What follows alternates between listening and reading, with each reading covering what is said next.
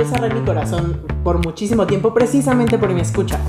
Creo que todo tiene que ver para mí con imagen. Esta parte de mí que no puede tolerar la idea de que un otro hable mal de mí, de ninguna forma.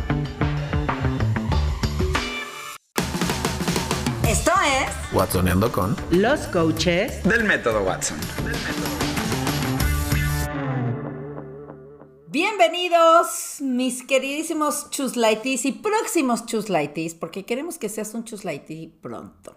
A este martes de Watsoneando con los coaches, un nuevo episodio de el podcast del método Watson. El día de hoy traemos.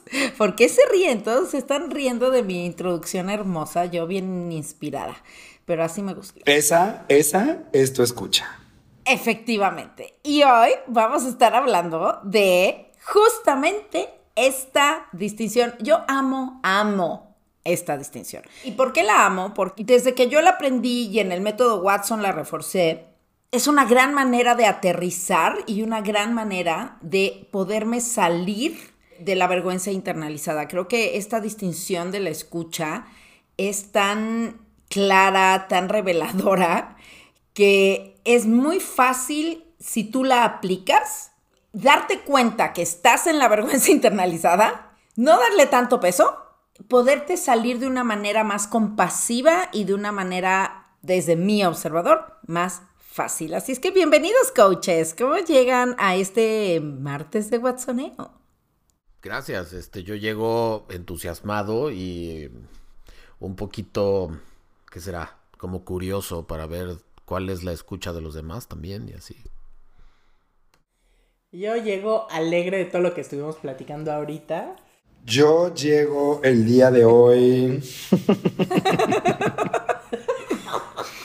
to be tired, ¿es una emoción? No estoy seguro. Se lo preguntan un buen en las emociones. No, pero es- Y, y yo digo que no. yo ¿no? lo que diría es una sensación física, pero es igual de válida porque esa sensación física puede despertar otras emociones.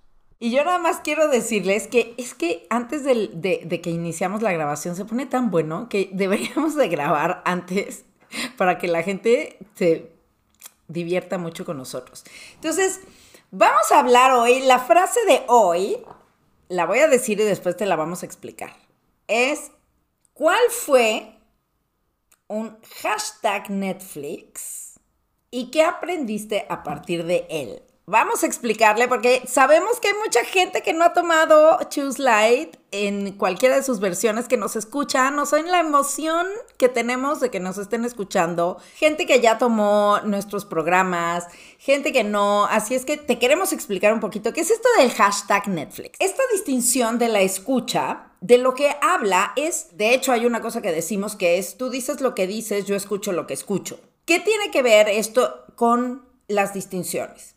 Cuando alguien dice algo y yo escucho lo que esa persona dice, no es que esté escuchando tal cual lo que esa persona dice. Hay algo que ocurre en mi cabeza que escucha más de lo que la persona dice. Hay filtros que tenemos a partir de los cuales escuchamos el mundo o escuchamos a las personas y tiene que ver con el observador que somos, que es otra de, la, de las distinciones del método Watson. Hay muchas cosas involucradas, porque ¿cuántas veces te ha pasado que alguien te dice algo y tú ya te hiciste una película que no tiene nada que ver con lo que esa persona te está diciendo? En Choose Light hablamos de este hashtag Netflix. ¿Por qué? Porque nos armamos unas películas de lo que la gente nos dice o de lo que estamos viviendo que nos vamos a lugares o de armarme una película súper rosa de lo que estoy escuchando o armarme una, una, historia de terror de aquellas o la telenovela de lo que estoy escuchando.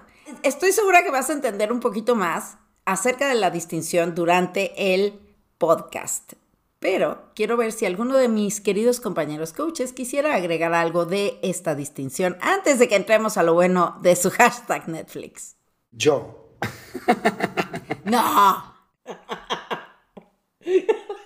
¿Quién iba a decirlo? ¿Quién iba a saber que yo quería decir algo al respecto?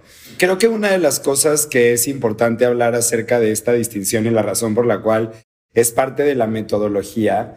Esta distinción es una distinción que yo aprendí en el, estudiando la certificación de coaching ontológico y yo entendí esta distinción gracias a que es una de las competencias que nos califican a nosotros como coaches cuando nos estamos certificando para poder dar coaching. Una de las competencias que los coaches necesitamos desarrollar, una habilidad que tenemos que tener, es la habilidad de poder saber limpiar nuestra escucha. A lo que nos referimos con esto, creo que tenemos que hacer una distinción entre lo que significa oír y lo que significa escuchar. Oír es literalmente lo que hacemos, el captar los sonidos que ocurren a través de nuestro eh, sistema nervioso y la manera en la cual nosotros percibimos los sonidos del exterior. Eso tiene que ver con oír. Y en el coaching ontológico decimos que escuchar lo hacemos en función del observador que somos. Es decir, que cuando nosotros estamos escuchando a la vida y la estamos interpretando, la estamos interpretando desde los tres dominios desde los cuales hablamos en el coaching ontológico, que está formado el ser, que es el dominio lingüístico, el dominio emocional y el dominio corporal. Por ponerte un ejemplo,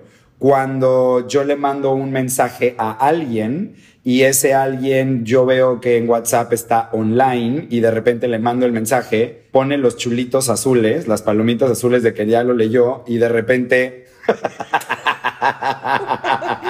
Ana Michelena. Es que el chulito, te voy a decir una cosa, los chulitos, las palomitas azules, los chulitos, es que Caro Caro, que también es el coach en el método Watson, es colombiano y siempre dice los chulitos. Así, los chulitos azules. Los chulitos, güey, ya, ya, ya. los chulitos son como las palomitas azules. Y entonces no te contesta. El evento es neutro. Mandé un mensaje, esa persona estaba conectada, lo leyó y no contestó.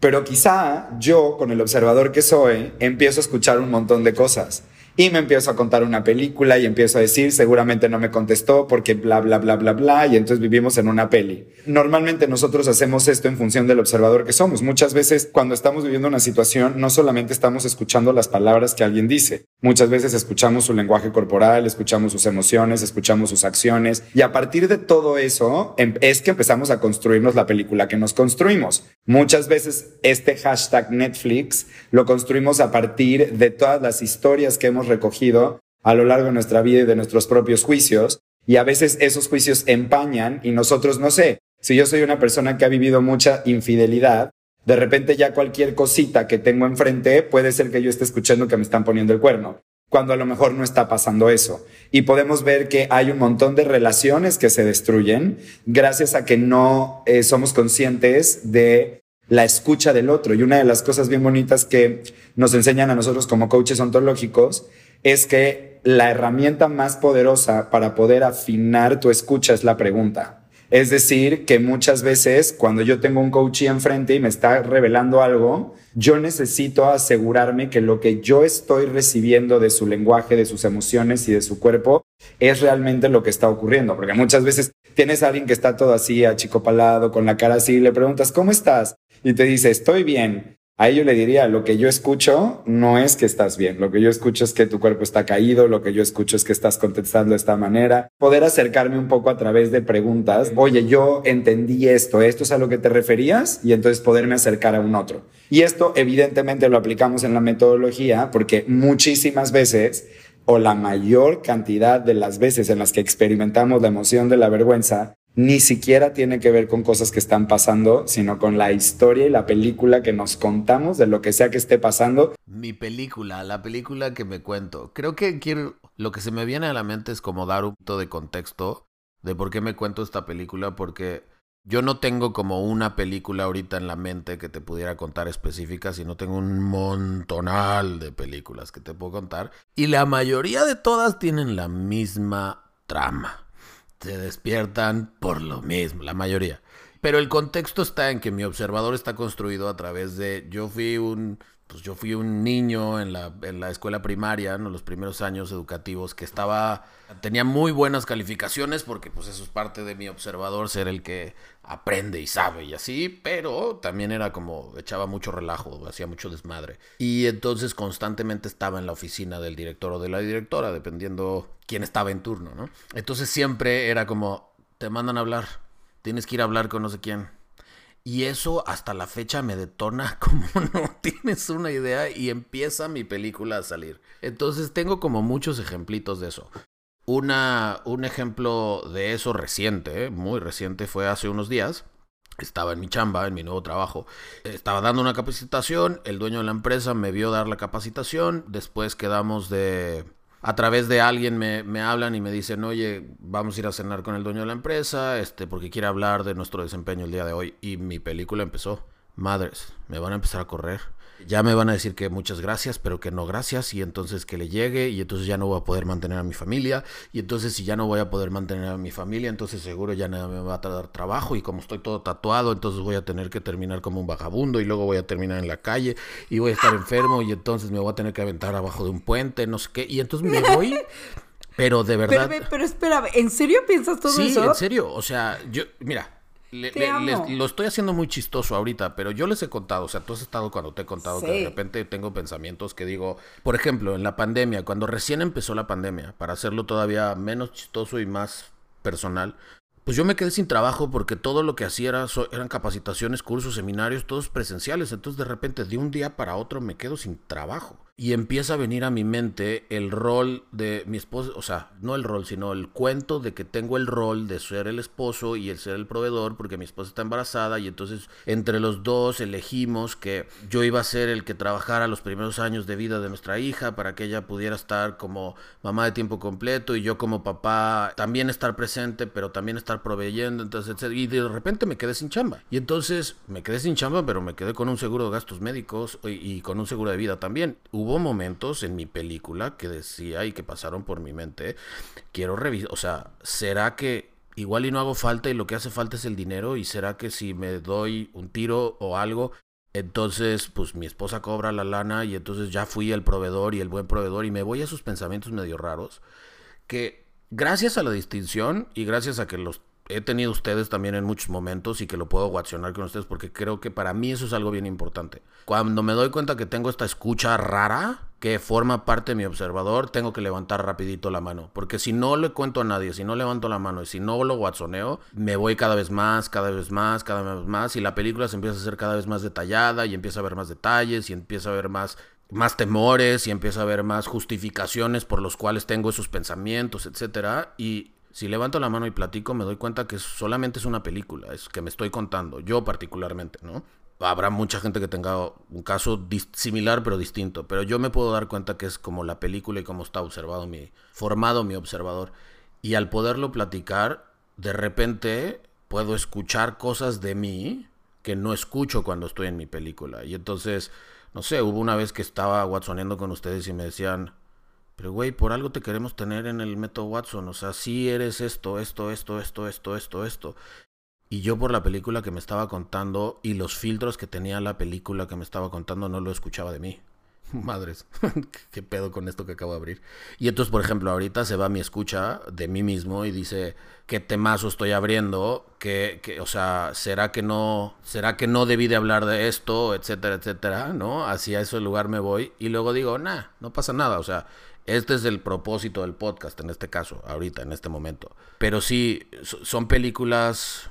Son películas con escenarios catastróficos los que tengo constantemente. Yo tengo, yo, pero yo tengo ahí una pregunta, o sea, porque creo que una de las cosas que creo que hemos podido ver muchísimo en la metodología y que hemos visto con nuestros chuslaitis es que, a ver, lo primero que te quiero preguntar es, ¿tú consideras, dado que nos conocemos y sabemos nuestras historias, que la ansiedad generalizada que tienes diagnosticada, el trastorno de ansiedad generalizada, tiene que ver con la escucha?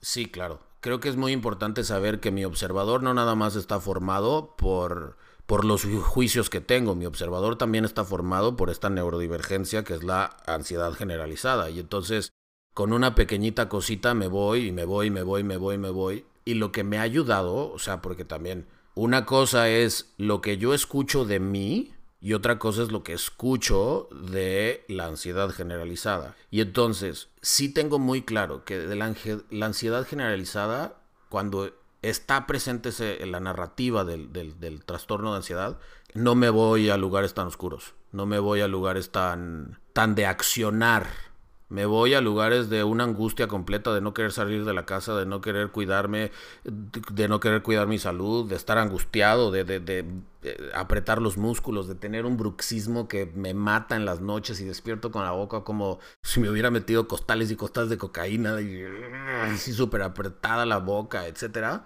Pero hasta ahí se queda y entonces es un malestar que se va acumulando y acumulando y acumulando. Versus cuando me voy a, a soluciones ahí es más, está mucho más formado por mi, por mi observador histórico que por mi trastorno de ansiedad generalizada. Ya, porque una de las cosas que creo que pasa muchas veces y que ha sido como algo bien bonito es el poder aplicar, porque yo te escucho hablar de tu miedo y lo único que yo pienso es cuando empiezas a hablar de los, los, escenarios catastróficos y cuando te vas al futuro y lo que va a pasar y cómo va a ser y bla, bla, bla, yo ahí veo la ansiedad a todo lo que da, me explico, y creo que esta distinción es una distinción que te permite incluso poder mirar aquellos trastornos que podemos llegar a tener y que pudimos desarrollar de personalidad o emocionales por cómo es que acabamos interpretando lo que está pasando enfrente. Bueno, ¿Sí? ¿Hace sentido? Hace mucho sentido, de hecho. Gracias a esta distinción pude ir a terapia y tener un diagnóstico de trastorno de ansiedad generalizada.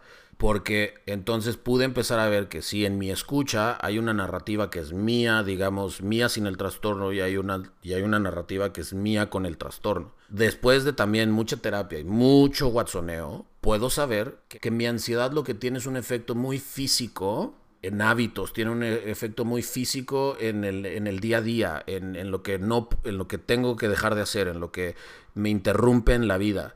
Pero la película, la película que tiene detallitos, la película que hace planes macabros, este, para muchas cosas, o sea, no nada más es como para, para decir, ah, ya, I'm gonna off myself, ¿no? Sino como hace unos planes macabros por pa, pendejadas, como, no sé, empiezo a sentir ansiedad porque estoy escuchando desde un lugar medio raro y entonces digo, creo que me voy a tiborrar, voy a tener un comportamiento de, compensación y me voy a tiborrar de comida en mi caso.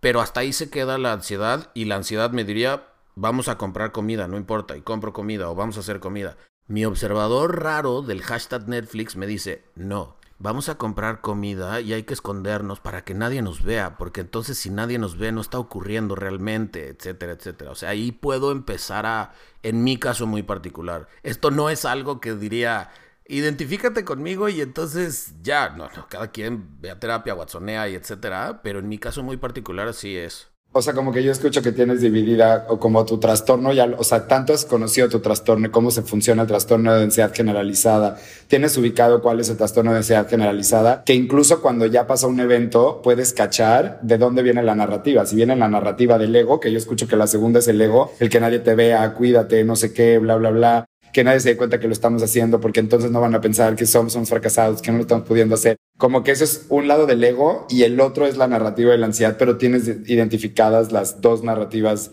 de forma separada gracias al trabajo que has hecho en terapia y conociéndote y conociendo tu observador y cómo está formado. Pero para poderlo conocer, creo que, porque yo tengo mucho tiempo de mi vida haciendo trabajo interno y eh, yo me acuerdo que empecé a ir a terapia no sé, estaba chavito. La primera vez, pues, que, que, fui a terapia he de haber tenido 17 años. Pero hasta los 39, 38 años fue que tuve el diagnóstico de ansiedad generalizada porque pude como empezar a, gracias a la distinción, pude empezar a escuchar y decir, hmm, o sea, ¿por qué, por qué se detona así? Hmm, ¿por, qué, ¿Por qué con estas, si ya sé que estas cositas las estoy escuchando raro, ¿por qué se detona? Y entonces cuando fue la distinción de la escucha, que te escuché a ti, Gabo, y también, digo, también en mi certificación de coaching, pero en el contexto, en el contexto de Choose Light, cuando escuché las, la distinción de la escucha, me voló la tapa de los sesos porque pude escuchar que el trastorno tiene una narrativa específica también.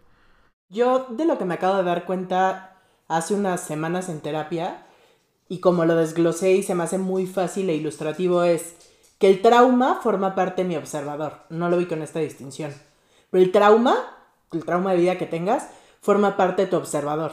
Y por lo tanto, ese observador puede detonar un trastorno como la ansiedad. Tener la distinción de la escucha te puede apoyar un montón a frenar las explicaciones de la ansiedad generalizada. Pero si ven como el, el trenecito, ejemplo rapidísimo, yo vi cómo mi papá se murió Ahora todo el tiempo eso forma parte de mi observador. El trauma forma ahora parte de mi observador y todo el tiempo y en distintas situaciones estoy pensando que la gente se va a morir y que van a pasar cosas catastróficas. Eso me lleva a tener ansiedad generalizada, pero la distinción me lleva a frenarme y decir, espera, esto escucha, esto no está pasando, no está ocurriendo, la, la, la, ¿no? Nada más quería hacer ese paréntesis. Muy valioso. Pero creo que es muy valioso lo que estás diciendo y creo que puede apoyar a mucha gente. No creo que seas la única persona que se va a esos lugares. Poder distinguir y, darse cuenta de que, de que, el detalle está yendo a lo que tú piensas de ti y tu interpretación es muy valioso, muy valioso. Sí, creo que o sea, para salirnos del trastorno de ansiedad generalizada y hablar de mi escucha, mi escucha cuando me cuento una película es muy detallada de cosas que no han ocurrido o que, o que según yo van a ocurrir, pero les pongo unos detalles como si estuviera viendo una película de cine de arte, entonces que el zoom lo haces y entonces me empiezo a contar unas cosas, como por ejemplo, lo decía al principio del, del, episodio, entonces ya me van a correr y me van a regresar y entonces como me van a regresar y entonces voy a ir a una entrevista de trabajo y me van a ver con tatuajes y entonces con tatuajes no me van a querer contratar y entonces voy a tener que estar abajo de un puente, o sea, así, ¿no? Es como muy, sí, muy, muy, muy descriptiva. Y, y, por ejemplo, en esta última que, que tuviste, hashtag Netflix, ¿qué, ¿qué aprendiste? lo que aprendí de mí es... O del hashtag Netflix. Sí, sí, pero sí lo aprendí esta semana, que fue... Creo que soy más resiliente de lo que creo que soy y creo que puedo aguantar esas películas que me cuento y de todas maneras después sentarme y escuchar que me están dando un halago por el trabajo que hice y sí recibirlo. Porque antes creo que lo hubiera invalidado todavía por la película que me cuento y ahora lo pude recibir y decir, cool, qué chingón y tan tan. Top, me encantó. Tocaya, su turno. estoy pensando como todo el valor que ha tenido esta distinción en mi vida. Por lo general mi escucha, yo hablar en la parte sentimental. Mi escucha tiende a ser muchísimo a cualquier cosita, observación o algo, algo que alguien me haga, tiende a irse a, claro, hay alguien muchísimo más bonita, ya le gustó a alguien más, ¿sabes? O sea, siempre es como, y hay alguien más flaco y hay alguien, o sea, siempre me voy a esos lugares. Y fue muy lindo. Yo cerré mi corazón por muchísimo tiempo precisamente por mi escucha. Tal vez voy a poner ese ejemplo. En una relación muy, muy, muy linda que yo tuve, la persona con la que estaba me dijo, ¿sabes qué? Le voy a dar una segunda oportunidad a mi matrimonio. Él se estaba divorciando y yo también. Y por ciertos eventos y un accidente que tuvo, él decidió, cuando era niño, su papá lo abandonó. Entonces, para él el divorcio era un tema súper fuerte, porque pues él creció sin papá y para él divorciarse significaba no voy a estar cerca de mis hijos. Entonces, palabras literales me dijo, eres el amor de mi vida, te lo digo de corazón.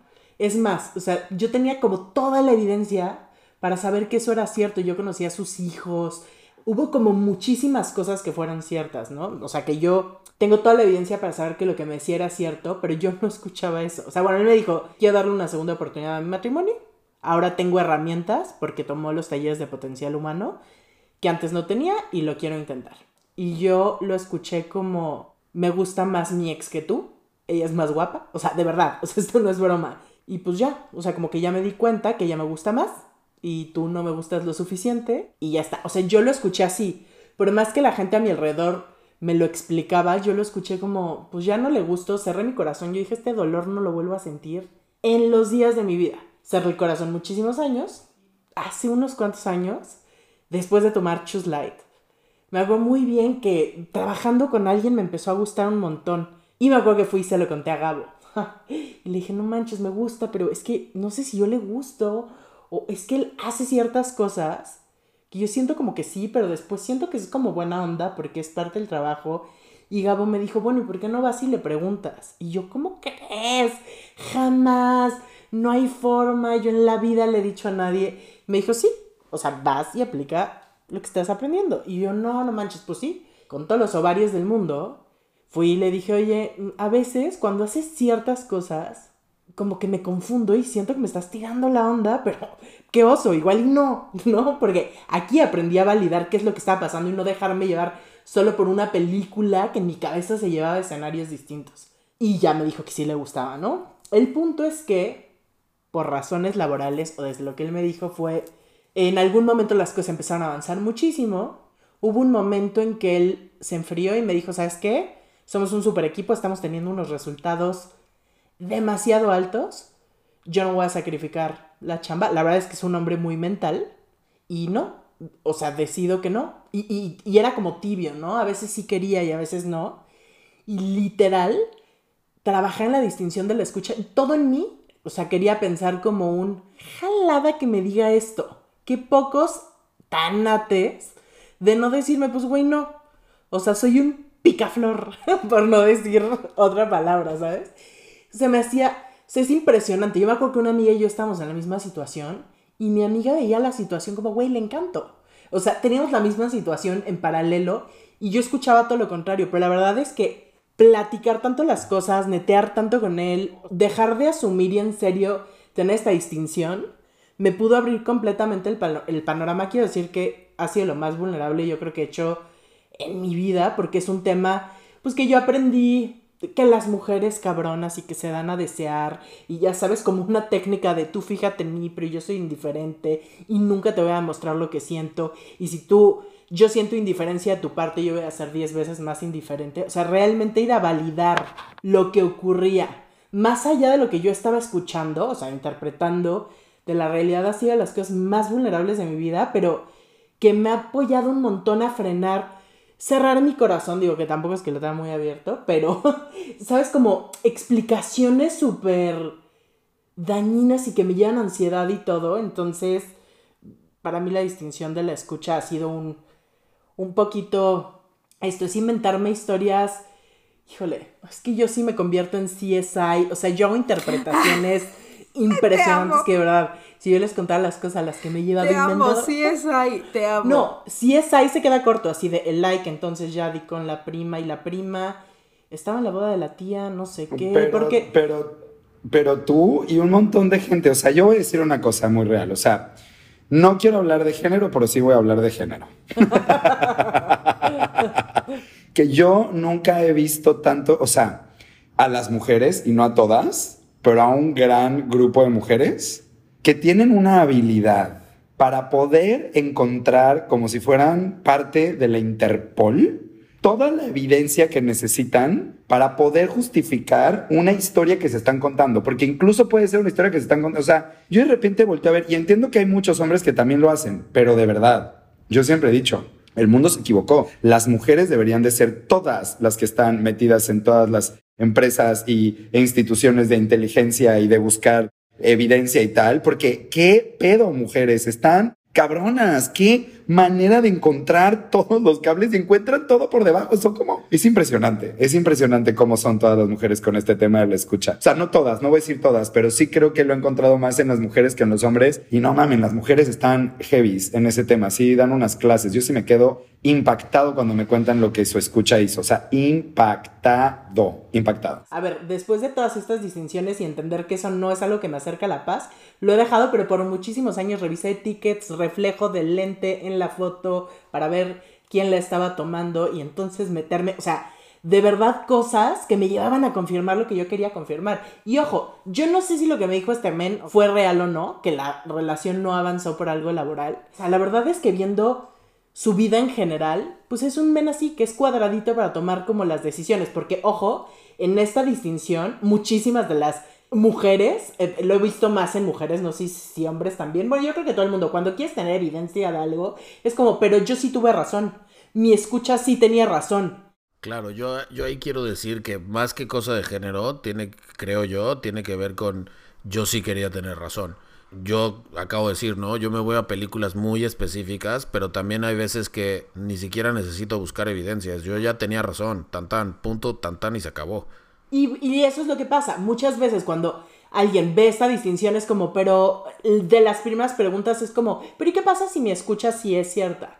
Sí, habrá muchísimas veces que tengas razón. De verdad, hasta eso es parte de tu escucha, ¿sabes? El, e, e, es estar cerrado como en, es que tengo la razón, es como no ver dos, dos cosas más allá. El ejemplo de verbe es muy bueno porque no tiene que ver a lo mejor con relaciones, porque siento que a veces, cuando es tema de relaciones, la gente se cierra a decir, pero mi escucha tenía razón, él sí me estaba poniendo el cuerno. Eh, otra cosa, es muy... Hay gente que confunde intuición con escucha. Y a mí me costó mucho hacer esa distinción dados mis temas, mis juicios culturales y todo lo que yo crecí afirmando, hacer una distinción entre lo que era intuición y lo que era ansiedad, fue una cosa que me tomó mucho expandir mi conciencia y entender que ni siquiera se trata se trata de ampliar y entender que no siempre estás escuchando la realidad y que muchas veces, no, no muchas veces, tu historia siempre va a eh, intervenir en la manera en que escuchas la vida, siempre. Tu historia, lo que yo les mencionaba hace rato, la muerte. O sea, el ver a mi papá morir es algo que me hace sentir, por ejemplo, yo puedo ir con Gabo en el coche y a lo mejor Gabo no piensa que vamos a tener un accidente y a lo mejor mi mente es un poquito más catastrófica hacia mi hija se va a quedar huérfana, por decirlo así, y es la forma en que yo escucho todo. Escuchar no solo son las palabras que estoy escuchando, es todo, es como escucho la vida. Entonces, este evento en mí detonó un tema hacia la muerte. Y escucho muerte en muchísimas cosas. Y a lo mejor alguien que no lo vivió, no. No vamos a escuchar lo mismo y, y para mí va a ser es que mi hija se puede quedar huérfana y para otra persona va a ser otra cosa más. Creo que tiene que ver con, por ejemplo, dijiste, que si yo quiero escuchar o no, o estoy escuchando que si me ponen o no me ponen el cuerno, etcétera, mi escucha está formada por, o sea, deja tu la ansiedad, pero en mi escucha, para mí es fácil escuchar o interpretar que una pequeña cosita se convierte en una gran cosa de insuficiencia. Pero yo creo, por ejemplo, las veces que a mí me han puesto el cuerno, yo creo que porque en algún momento escuché e interpreté que podía tener peligro que me pusieran el cuerpo, el cuerno, perdón, yo empecé a ser súper distante, empecé a ser súper paranoico, empecé a ser súper empujón, empecé a ser súper como mamón y, y, eventualmente, digo, las veces que me pusieron el cuerno, me pusieron el cuerno en una relación, me pusieron el cuerno en una relación que, no sé, duramos cinco años y de esos cinco años dos años, yo, no, tres años yo me la pasé con la paranoia que me ponían el cuerno. Evidentemente al final me lo pusieron.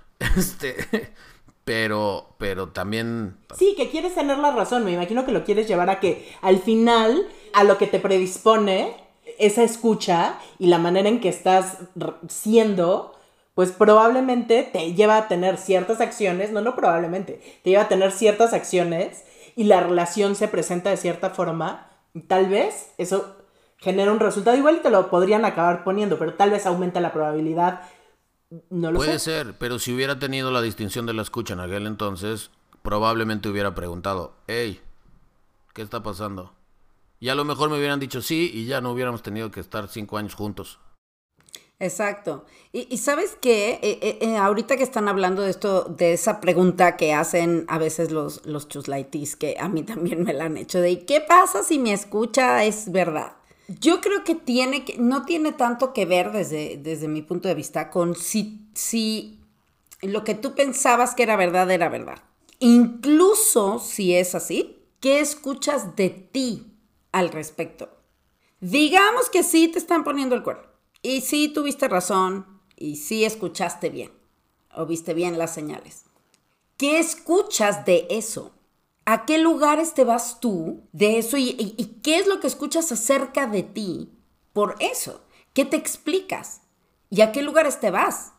Porque también eso es tu, tu hashtag Netflix, ¿sí? Porque, ok, te pusieron el cuerno, tuviste razón, no digo que no sea doloroso y vivas tus emociones, etcétera, pero ¿qué acciones empiezas a tomar? Si cierras tu corazón, si porque que, y ya te contaste que entonces ya todo el mundo te va a poner el cuerno y...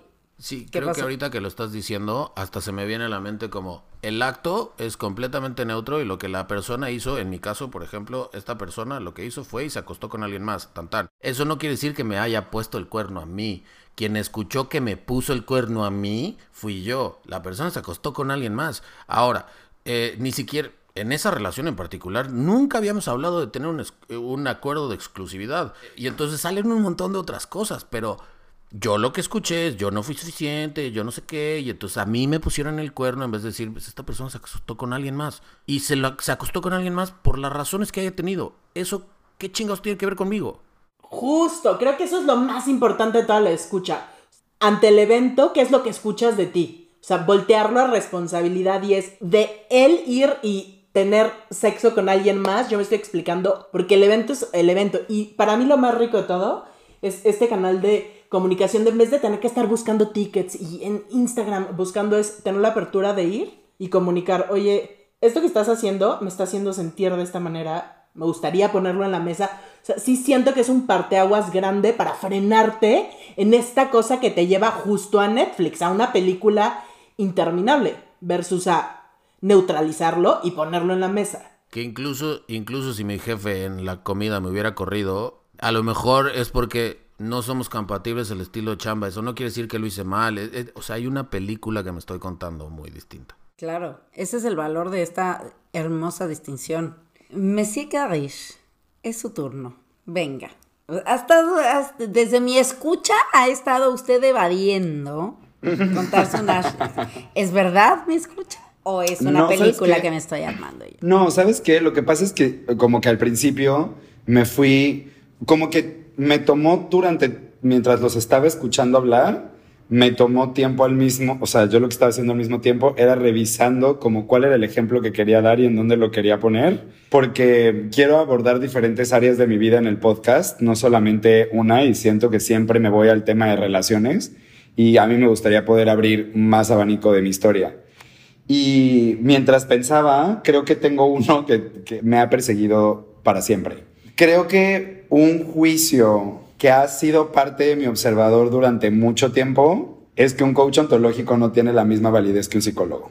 Uno de mis pleitos más grandes siempre ha sido tener que defender mi profesión en esta guerra donde se dice tienes que reformar, tienes que reforzar y decir que el coaching ontológico no es terapia y que la terapia es lo único bueno que existe y la terapia es lo único que se puede hacer y es la única manera en la cual la gente está capacitada para poder acompañar a alguien en un proceso de introspección personal.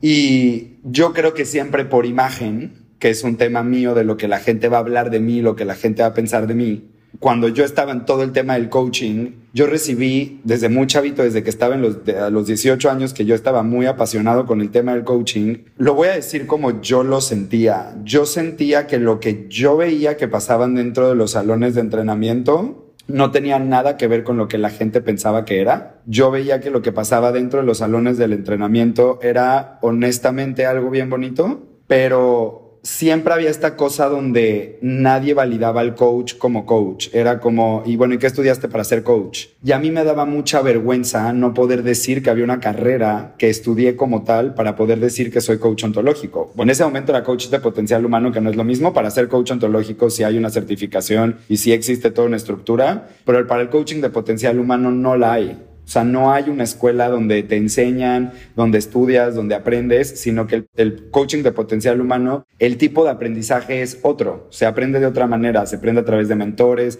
se aprende a través de gente que te enseña, se aprende a través de canchas, se aprende a través de preguntas, porque es una metodología muy específica. Y creo que una de las cosas que yo siempre he batallado es con el tema de mi imagen, lo que la gente puede pensar o lo que la gente puede llegar a pensar, por ejemplo, con el método Watson. Me pasa mucho que yo veo el método Watson y veo lo que diseñé y veo lo que creé y veo desde qué lugar lo creé y muchas veces lo invalido porque pienso quién soy yo si yo no estudié psicología en Harvard y no estuve en Stanford y no estudié en no sé dónde, ¿cómo puedo yo ser capaz de haber creado esta metodología? Y entonces muchas veces esta escucha de yo no validarme incluso a mí, porque creo que el que no lo valida al final del día en esta guerra, el que se la compró en algún momento en el que se compró, sí es cierto, los psicólogos valen más que los coaches, fui yo. En algún momento yo me empecé a pelear como con, como con esta idea y como tener que defenderlo. Ha habido tanta cosa fea en nombre del coaching, como que ha habido tanta, tanto, tanta cosa muy sucia que, que, que hay alrededor del tema del coaching que muchas veces siento que por no tener una carrera de psicología, que quiero que sepan que yo sí estudié psicología, me metí a estudiar psicología y me cagó, o sea, no me gustó absolutamente nada, porque por ahí yo no quiero ser psicólogo, por ahí yo quiero ser coach, que no son lo mismo y no tienen el mismo función y el mismo propósito. Pero creo que una de las cosas que a mí Gabo Carrillo siempre me ha perseguido como un fantasma es la idea de sentir que no se va, no se va a validar mi trabajo si yo no soy psicólogo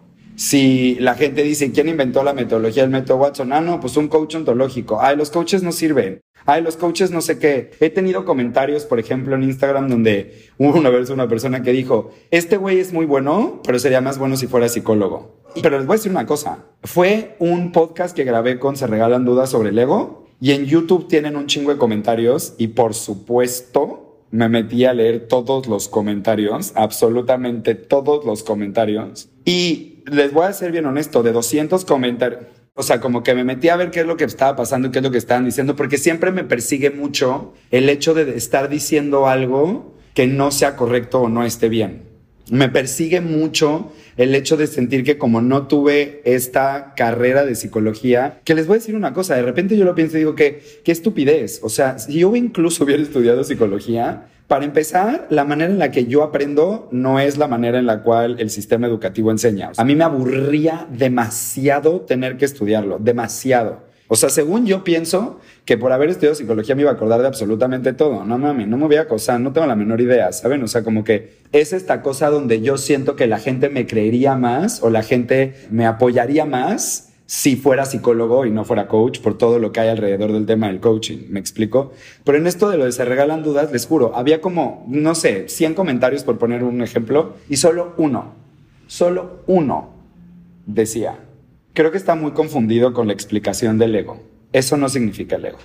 Uno de 100. Todos los demás, no mames, nunca lo había entendido así, me hace todo sentido y no sé qué y bla, bla, bla. Y yo con ese uno que leí, ese uno, tuve para machacarme toda la noche de que soy un fraude y que yo no debería de dedicarme a esto porque solamente una persona que estudió psicología tiene la capacidad de poder hablar de esto, de esto, de esto, de esto, de esto y esto. Creo que una de las cosas que he tenido que aprender de esta escucha que yo tengo, creo que todo tiene que ver para mí con imagen. Esta parte de mí que no puede tolerar la idea de que un otro hable mal de mí, de ninguna forma. A mí lo que me pasaba es que la manera en la que yo aprendí a hacer coaching fue diferente a la manera en la cual un psicólogo se prepara.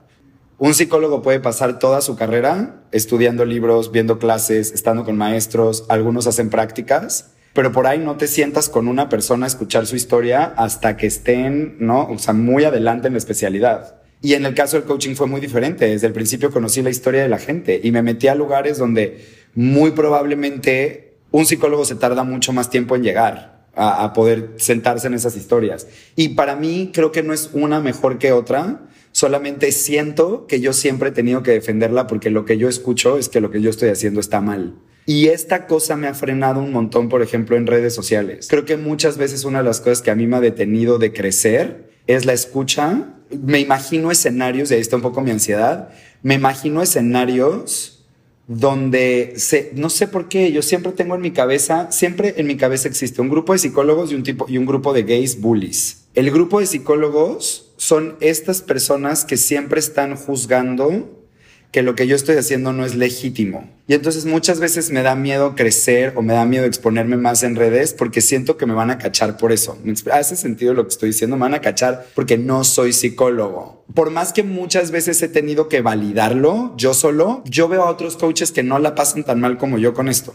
O sea, hay coaches que a ustedes les vale madres. O sea, ustedes no se pelean ni dos segundos con ese tema. Y yo me peleo demasiado con ese tema porque creo que en algún momento sí me hubiera gustado estudiar, la verdad, o sea, me hubiera encantado que existiera una carrera que durara cuatro años, que entonces esos cuatro años me pudieran formar, me hubiera encantado, pero no existía de esa manera, así no se hacía, se hacía de otra manera. Y muchas veces creo, mi juicio me decía que porque yo no lo estudié de la forma convencional, entonces no estoy siendo ético cuando no tenía nada que ver con eso. O sea, son juicios bien grandes que me han como, que han sido como monstruos muchas veces esta escucha que yo tengo y este juicio que yo tengo me pone en lugares donde me vuelvo muy defensivo y muy tener razón. Me acuerdo mucho cuando me preocupaba más que ahora, porque ahora ya, o sea, ahora me preocupa, pero ya no al grado que me preocupaba antes. Yo escuchaba que alguien criticaba tantito lo que yo estaba haciendo y era dos segundos, me venía como mecha corta tener que darte todos los argumentos y tirarte y decirte cómo lo que tú estás diciendo es una pendejada para darte todos los argumentos. Me explico porque era como muy defensivo, pero hoy me doy cuenta que tiene más que ver con la imagen, con lo que la gente iba a decir de mí.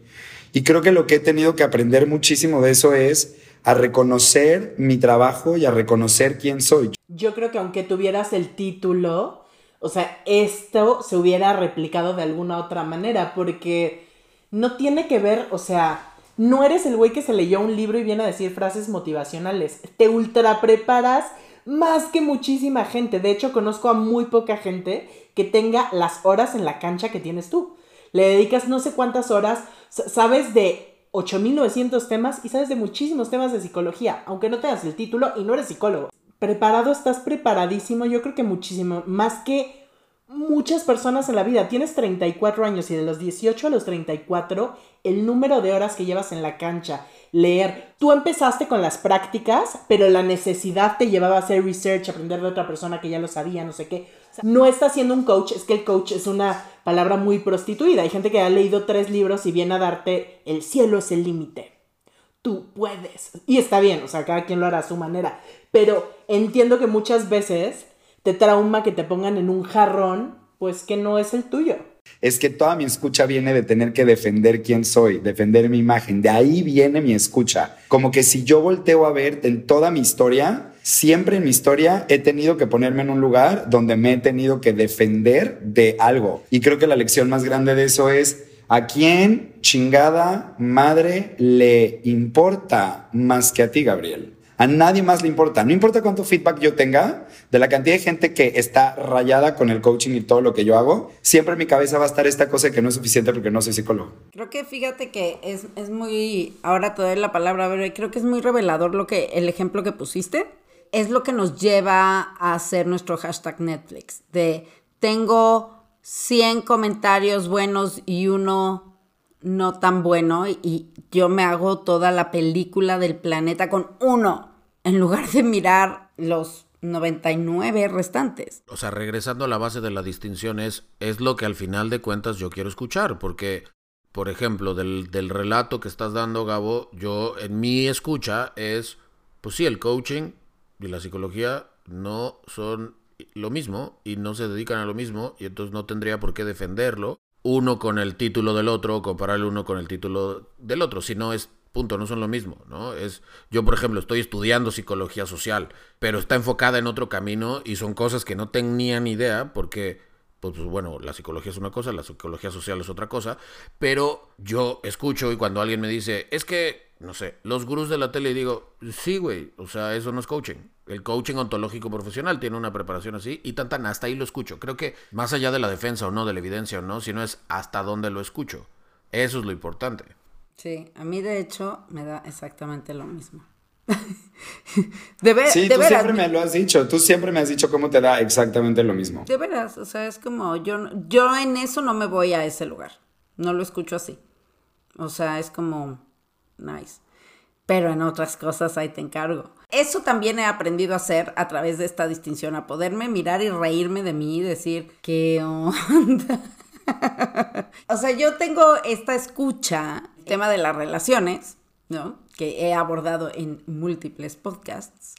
O sea, yo, haz de cuenta, es como, es muy similar a, a tu escucha, Anita, que es cualquier cosa y ya es es, esta como competencia y creo que, creo que lo tengo identificado. Y fíjate que yo, yo tenía, o sea, antes era mi rollo de no soy lo suficientemente bonita o no tengo el suficiente, el cuerpo que gusta, etcétera, y, las demás sí. Entonces, si a mí me gustaba alguien y ese alguien mostraba interés en mí y llegaba otra persona, otra chava que le gustaba el mismo, yo sin averiguar, yo me echaba para atrás porque yo no iba a competir. O sea, yo no sabía si el cuate quería o no quería. O sea, de hecho me acuerdo que de, mi primer novio en la superinfancia, le gustaba la más popular de la, de, la clase y yo. Y terminó siendo mi novio. Y yo así de... ¿Por qué? Entonces, cortea. Yo estoy en, en, Guatemala y tengo, o sea, soy, mi escucha es muy paranoica al respecto, güey es paranoica. No, no armo un pancho, ¿sí? No, no armo una escena de celos, pero soy muy paranoica. O sea, mi escucha es paranoiquísima. Entonces, está... un día estaba yo en la sala de, la casa donde, donde vivíamos antes y mi novio estaba en el baño en su celular. ¿no? Y, se escuchaba todo. Las, las puertas de, de, esa casa eran casi que de cartón. Entonces de repente estaba yo casual ahí esperando a que saliera, ¿no? A tomar el cafecito. Y de repente escucho una voz de mujer. Y yo así de... Me empecé a empanterar mal. o sea, yo así de... A ver, ¿qué? ¿Qué? Y una voz así toda linda y toda... Y yo, güey, afuera del baño, así de privada, güey. Privada, así de... ¿Quién chingada madre es? Y como, ¿por qué le está hablando así? ¿Qué pedo? Y de repente oigo, sí, y te voy a compartir mi sandwichito, me voy a comer un sandwichito y te quiero mucho. Y yo, güey, o sea, yo estaba así de... ¡ah! o sea, yo así de respira, respira, no armes un pancho, respira. Y porque yo así de, güey, estoy afuera del baño, güey. O sea, estoy ahí y ¿sabes qué se oye todo? ¿Qué? O sea, no, yo ya, yo me fui a qué cínico, ya, eh, ¿qué pedo con esta vieja? ¿Y quién es esta vieja? Y ya se ve ir con esa vieja. Estaban, pero enfurecida, güey. Enfurecida, enfurecida, calmándome para no, para poder abordar la situación de la mejor manera. Con el pasaporte en la mano. Ah, por supuesto, porque yo a, e, yo a ese lugar me voy. O sea, cuando dice Verbe de las películas, o sea, yo te aviso cuántas veces me he regresado a México con mis cosas, vuelto a empezar, guerrera, ya sabes. 80 veces, ¿eh? Ya, ya hasta luego se ríe conmigo mi novia de ya me vas a dejar porque ya tienes tu plan armado. Y yo, no es plan armado, güey. Es nada más ser precavida de qué haría en dado caso que esta relación no funcione. Y llevamos seis años increíbles y yo en dado caso que esta relación no funcione. ¿Ok? Entonces, pero aparte yo tengo el plan perfecto, ¿eh? O sea, yo así veo paso uno, dos, tres, cómo voy a regresar. Pero bueno, ese día sale del baño y yo así de, ¿quién te está invitando un sándwichito? Y el otro, ¿cuál sandwichito? ¿De qué me hablas yo? ¿Cómo que de qué te hablo? Te acaban de decir que te van a invitar un sandwichito. Y aparte, que te quieren mucho. ¿Quién te está mandando esos mensajes? Y el otro te juro que eso es lo interesante de esta, de esta distinción, porque el otro estaba así de, ¿de qué me habla? Yo me decía, ¿de qué me hablas? Y yo, acaba de pasar hace cinco segundos. Cinco segundos, ¿cómo que de qué te hablo? Ah, ya sé. Para que se den una idea del hashtag Netflix, espero que se rían igual que yo. Era una señora, señora, ¿qué te diré? ¿Cuántos años tendrá esa señora? ¿60 y algo? Más de 65. Que es una señora que acá en Guatemala tiene un programa eh, de tele, o sea, va y no sé qué. Y entonces estaba en sus redes sociales haciendo un live la señora haciendo un live de cómo estaba disfrutando en su casa y cómo les estaba enseñando a todo el mundo que se estaba comiendo un sándwichito. No. y, cómo los quería mucho a todos. Y yo así de, ¿quién te está invitando a comer tu sándwichito? Y te está diciendo que te quiere mucho. Todos hemos ido a Ana Luisa. Sí. sí. Pero eh, imagínate mi paranoia. De que. Y lo que a mí, o sea, lo que yo aprendí de eso es, número uno, a preguntar, ¿no? A preguntar. Y, y me reveló mucho de, de, eh, de, esta conversación que estaba presente de nuevo, ¿no? De, del querer, del decir si alguien va a competir, yo me voy. Yo me, yo me quito de la película porque yo no voy a competir porque voy a perder. Y, y, lo que me ha enseñado a mí esa parte de mi escucha ha sido muy valioso en mi relación. Me ha enseñado a preguntar, pero no a preguntar con ganas de tener razón, no a interrogar onda si es ahí, sino a preguntar verdaderamente con ganas de entender a mi pareja. Desde la apertura. Sí, y, de verdad de, un deseo genuino de entender cómo, cómo opera la otra persona y cómo piensa la otra persona. Y, y eso ha sido súper valioso, súper valioso. Y eso es todo por el día de hoy. Cuéntenos en los comentarios cuáles han sido sus hashtag Netflix y qué, qué han aprendido de esos momentos. ¿Qué puedes aprender de ti que te puede servir en tu vida para desinternalizar la emoción de la vergüenza?